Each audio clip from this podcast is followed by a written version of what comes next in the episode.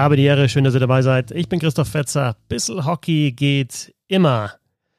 8 in 8 hieß das Ding bis jetzt. Heute zum ersten Mal 14 in 14.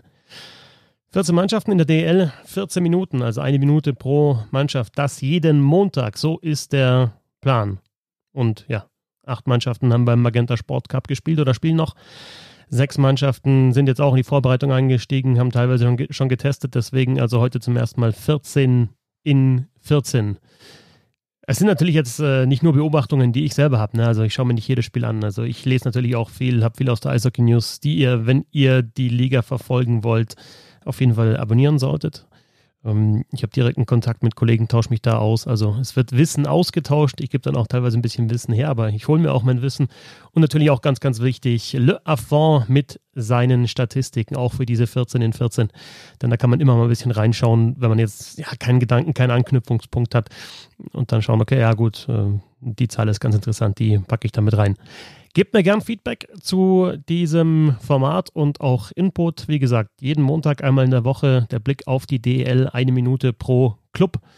Und ja, Feedback gerne über Social Media, auf Twitter, at Hockey, über Instagram.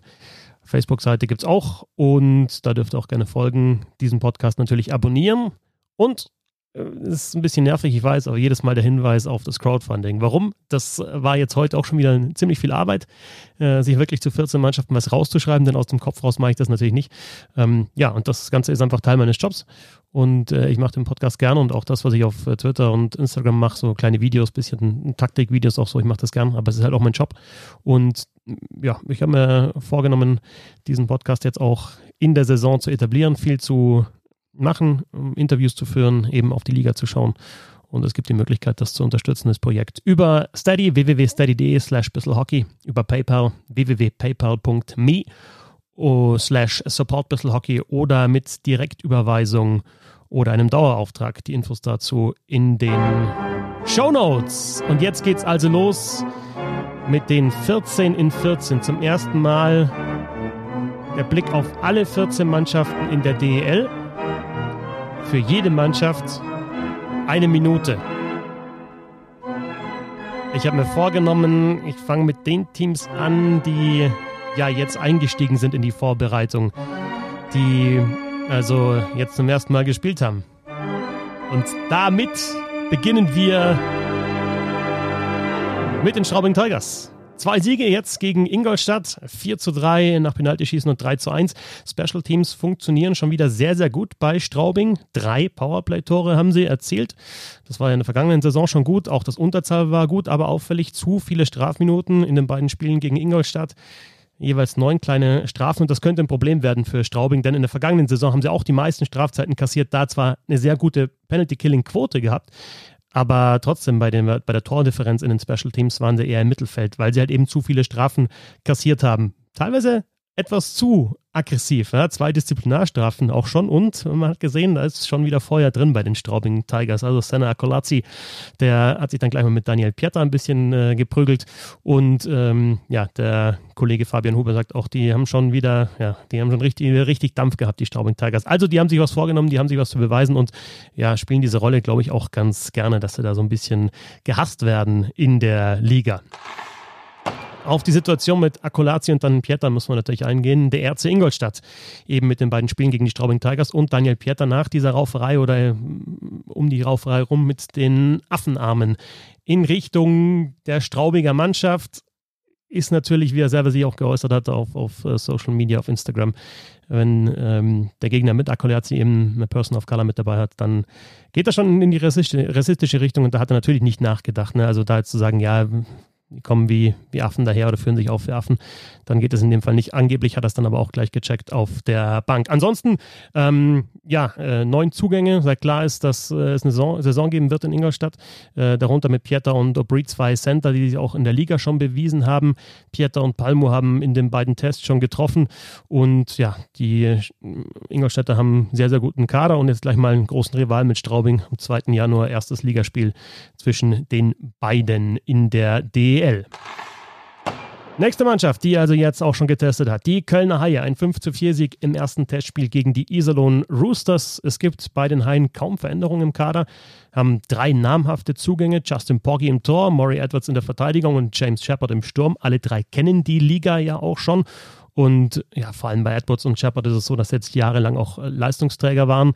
Also der Kader sieht wirklich gut aus bei den Kölner Haien. Shepard hat auch gleich getroffen.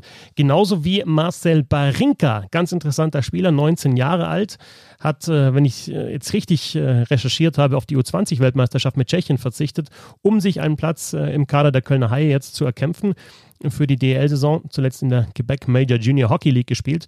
Ja, und äh, mal schauen, ob der mit, äh, ja, mit seinen 19 Jahren da auch schon Fuß fassen kann bei den Haien, die ja natürlich eine schlechte Vorsaison gespielt haben, aber jetzt äh, ja wieder bei Null anfangen dürfen. Und ich finde, das ist schon ein Top-Team vom Kader her. Vielleicht bringen sie es in dieser Saison auch aufs Eis.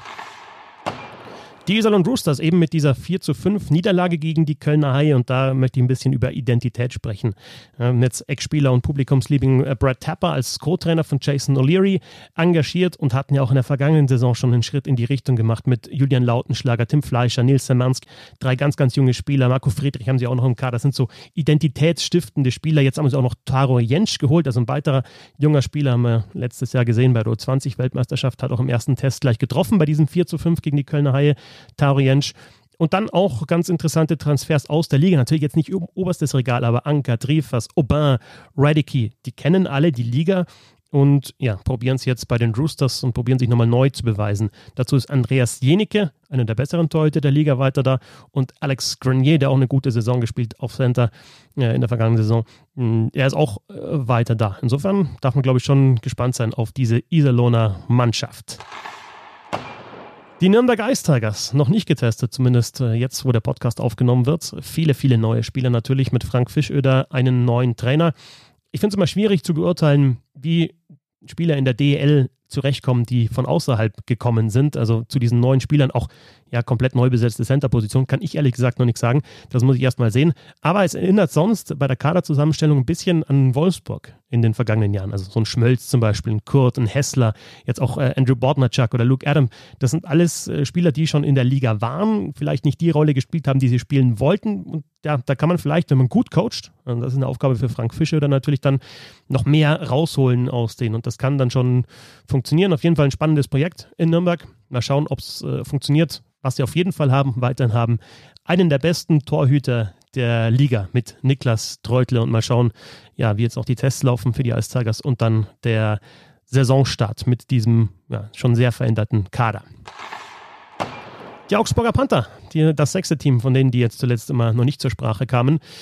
Der Kader auch ähm, verändert, kleiner geworden, fünf Kontingentstellen nur besetzt. Das wollten sie ja von Anfang an so machen, die Augsburger Panther, hatten sie angekündigt. 13 Stürmer im Kader. Ich finde das schon ein bisschen dünn. Also, wenn sich da Spieler verletzen, dann haben die natürlich ein, ein Problem. Jetzt der letzte Transfer war Wade Bergman, der gekommen ist für Patrick McNeil, der ja nicht wieder zurückkommen wollte aus Nordamerika. Damit ist der Kader erstmal komplett. Bergman, Spieler, der ja keine Kontingentstelle besetzt und auch die Liga schon kennt. Und auch da muss man dann halt sagen, ne, wenn, wenn man auf die Spieler schaut, die schon da waren, Olivier Ra im Tor, Brady Lamb und Simon Zezemski in der Verteidigung, Drew LeBlanc und Adam Pale im Sturm. Also ein Grundgerüst haben die Augsburger Panther schon. Es ist halt jetzt wichtig, um dieses Grundgerüst herum eine Mannschaft zu bauen, die funktionieren kann. Immer Erinnerung, der Süden, die Sieggruppe ist wirklich sehr, sehr stark besetzt. Dann kommen wir zu den Mannschaften, die beim Magenta Sport Cup noch ums Halbfinale kämpfen, nämlich ja heute Montagabend 1930 die Düsseldorfer G gegen die Krefeld Pinguine. Düsseldorf hat zuletzt so ein bisschen umgestellt. Es gab ja die Reihe Bartha, Kamera und Fischbuch. Da spielte zuletzt Flake neben Bartha und Kamera. Ich habe mit dem Kollegen Bernd Schwickerath gesprochen. Ähm, ja, wir sind so einig, äh, kommt darauf an, was du machen willst. Ob du eine Top-Reihe ähm, jetzt aufs Eis schicken willst, dann hast du natürlich wahrscheinlich einen Vorteil, wenn du Fischbuch mit Bartha und Kamera hast. Wenn du ein bisschen mehr Tiefe haben willst, den Sturm, vielleicht dann Fischbuch in einer anderen Reihe. Ich glaube tatsächlich aber auch, dass Flake vielleicht ein bisschen zu ähnlich ist mit Kamera. Also diese Verteilung Fischbuch, Barter, Kamera, die hat mir schon sehr, sehr gut gefallen. Mal schauen, was sie machen. Auf jeden Fall ist die DEG im Sturm, wenn alle fit sind, ganz gut aufgestellt. Ich finde, dass sie in der Verteidigung teilweise ähm, ein bisschen zu behäbig aufgebaut haben und sich selber in Probleme ge äh, gebracht haben, jetzt zuletzt beim Magenta Sport Cup. Und eine Frage ist natürlich auch, wie diese beiden jungen Torhüter, Hane und Pankowski, wie das funktioniert. Heute also das Finale gegen die Krefeld Pinguine ums Halbfinale. Finale ums Halbfinale. Und die Krefeld Pinguine sehr, sehr viel Unruhe im Umfeld. Ich muss mir immer wieder aufschreiben, wie der Trainer eigentlich heißt. Michael Swarinskis, das kann ich mir noch nicht merken. Glenn Hanlon ähm, hat den Club ja relativ schnell wieder verlassen. Im Umfeld sehr viel Unruhe, aber die Leistungen auf dem Eis sind wirklich okay. Haben jetzt 8 zu 10 Tore, also da, da sind auch nie abgeschossen worden. Im, Im, Schnitt zwei Tore kassiert pro Spiel. Äh, kein Spiel mit mehr als zwei Gegentoren Unterschied verloren ich finde, dass die Moral stimmt in dieser Mannschaft. Vielleicht gibt es jetzt auch eine Chance für nicht so namhafte Spieler, sich ein bisschen in den Vordergrund zu spielen. Allerdings haben sie auch gute Torwartleistungen gehabt von Johansson und Belloff. Täuscht so ein bisschen hinweg, ähm, dass sie zum Beispiel in den Special Teams nicht gut sind. Die Krefelder da die zweitschwächste Quote und die zweitschwächste Tordifferenz äh, hinter den Eisbären Berlin. Was mir sehr, sehr gut gefällt, ist der Transfer von Brett Olsen, der ein guter Zwei-Wege-Center ist jetzt kein Scorer, aber spielt super Unterzahl. Also in Ingolstadt hat er sehr, sehr viel Unterzahl gespielt, über drei Minuten ähm, pro Partie. Und äh, ich glaube, der hilft den Krefeld-Pinguinen schon weiter. Dann kommen wir zu den Mannschaften, die schon im Halbfinale stehen beim Magenta Sport Cup. Die Penguins Bremerhaven als einzige Mannschaft jedes Spiel gewonnen, 17 von 18 Punkten geholt, also nur einen Punkt abgegeben. Jan Obers ist der Topscorer äh, des Magenta Sport Cup. Äh, acht Punkte in neun Spielen hat er gemacht. Brandon Maxwell und Thomas Pepperle im Tor mit wirklich herausragenden Statistiken über die Reihe Jeglic, Obers, Verlic, die Top-Reihe der Penguins habe ich gesprochen, mit einem kleinen Video, das ihr sehen könnt äh, auf Twitter und auch auf Instagram, was die ja so gut machen. Das Powerplay ist, ist, ist sehr stark, natürlich auch mit diesen drei Spielern, Obers, Jeglic, Verlic. Ich glaube, das ist eins der besten Powerplays ähm, der, der Liga jetzt in der, in der neuen Saison. Und ja, es gibt natürlich für die Penguins immer so ein großes Fragezeichen oder eine große Kritik. Äh, sie haben kaum Spieler im Kader, die in Deutschland geboren sind und oder in Deutschland ausgebildet worden. Aber ich finde, das ist einfach eine Kritik, die an die Liga gehen muss. Die Penguins nutzen da halt einfach dieses Schlupfloch und das ist halt so ihre Nische, die sie äh, bespielen und dazu genutzt haben, dass sie immer die Playoffs erreicht haben bis jetzt. Auch im Halbfinale die Adler Mannheim gegen Bremerhaven, eben am Donnerstag das Halbfinale. Da ist Ben Smith jetzt wieder zurück, war ja an Rögle ausgeliehen, hat da vier Punkte in zehn Spielen gemacht und ja, die Frage bei den Adlern ist immer so, wie schaut es denn im Sturm jetzt eigentlich aus? Was ist mit Stützle, wenn er jetzt bei der 20 Weltmeisterschaft war? Geht er dann zu den Ottawa Senators? Geht er dann ins Camp? Was ist mit Michaelis, mit Bergmann? Ich habe letztes Mal schon gesagt, äh, Elliot Friedman hat in den 31 Thoughts gesagt, wahrscheinlich sind die Training Camps halt ähm, nicht ganz so aufgeblasen, also bis zu von 35 Spielern war da die Rede. Also kann ich mir auch vorstellen, dass Michaelis und Bergmann äh, länger bleiben. Stützle wahrscheinlich nicht. Ich glaube, der wird schon zu den Senators dann gehen, wenn es dann wirklich losgeht in der NHL. Aktuell haben die Adler acht Kontingentspieler im Kader, vier in der Verteidigung, vier im Sturm. Ich glaube, in der Verteidigung wird es auch dabei bleiben, sei denn es verletzt sich jemand. Also hat man schon noch die Möglichkeit, äh, andere Spieler zu holen. Abwehr unverändert, wie gesagt, solide, gut und ein sehr gutes Torwartduo. Und im Sturm, wenn alle da sind, die jetzt aktuell da sind, ist das natürlich auch überragend bei den Adler Mannheim. Der ERC Red Bull München spielt Halbfinale am Freitag. Gegner entweder die Düsseldorfer EG oder die Krefelds Pinguine. Andrew McWilliam haben sie jetzt fest verpflichtet, nicht weiter überraschend. Äh, Emil Quast dafür abgegeben an den ERC Ingolstadt. Ähm, auch hier gibt es die Frage nach den ausgeliehenen Spielern. Also JJ Peterka, der fährt jetzt zur U20-Weltmeisterschaft, super gescored in Salzburg. Also Topscorer bei den Salzburgern. Zwölf Spiele, sieben Tore, neun Assists, 16 Punkte in zwölf Spielen. Richtig gut. Die andere Frage dann auch, ob der zu Buffalo dann geht, ob die den ins Camp mitnehmen. Noch einmal, wahrscheinlich nur 35 Spieler und Petaka, bei den ähm, äh, Roster, die ich gesehen habe, war der jetzt nicht dabei in den ersten vier Reihen und dann dahinter. Also ist die Frage, ob er dann in einem Training Camp dabei wäre.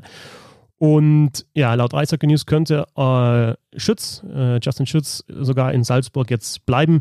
Weiterhin die Frage bei München, was ist mit den Spielern, die jetzt auch beim Magenta Sport Cup ausgefallen sind, so ein Vokes zum Beispiel oder ein Elis und ein äh, Roy.